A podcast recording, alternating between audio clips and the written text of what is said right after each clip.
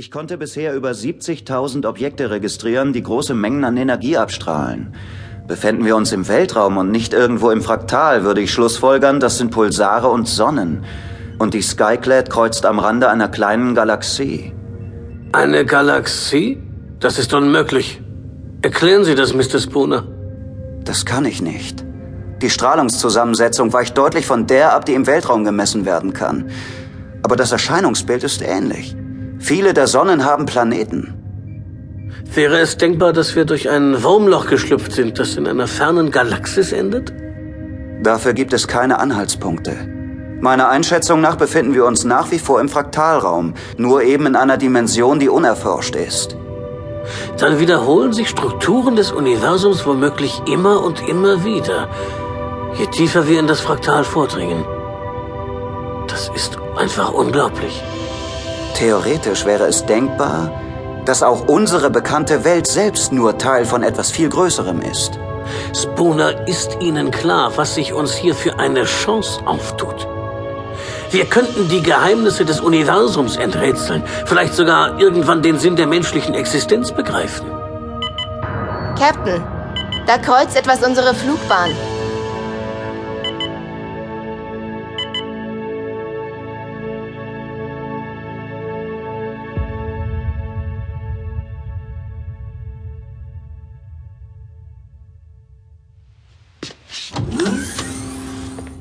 Hey, Sie laufen ja schon wieder herum, Amy.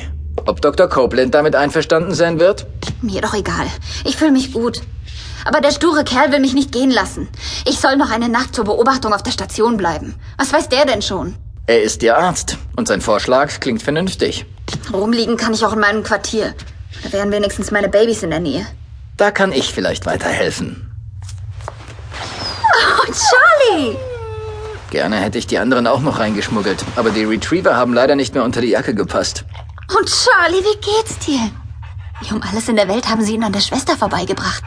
Ich bin Journalist, schon vergessen? Da kenne ich jede Menge Tricks, Wachpersonal und ähnliches abzulenken, um irgendwo hineinzugelangen, wo ich eigentlich nichts zu suchen habe. Verstehe. Ich habe mein Leben riskiert, um das kleine Kerlchen hierher zu bringen. Danke. Das bedeutet mir sehr viel, ehrlich. Psst.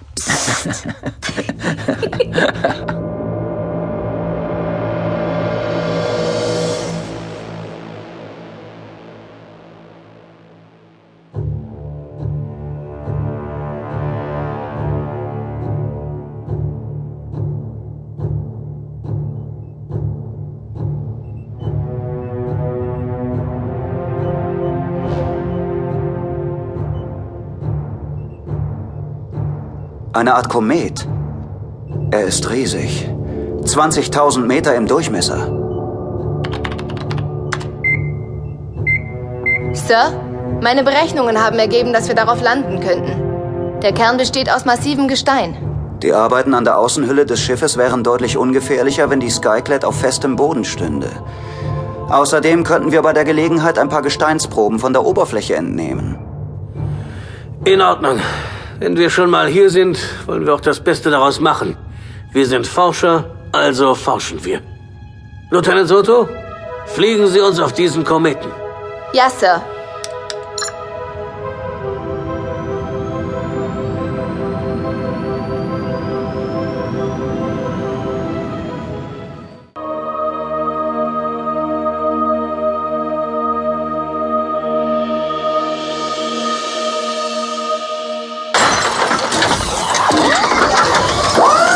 Ich sagte, du sollst die Schränke vorsichtig abstellen. Da sind hochempfindliche Messgeräte drin.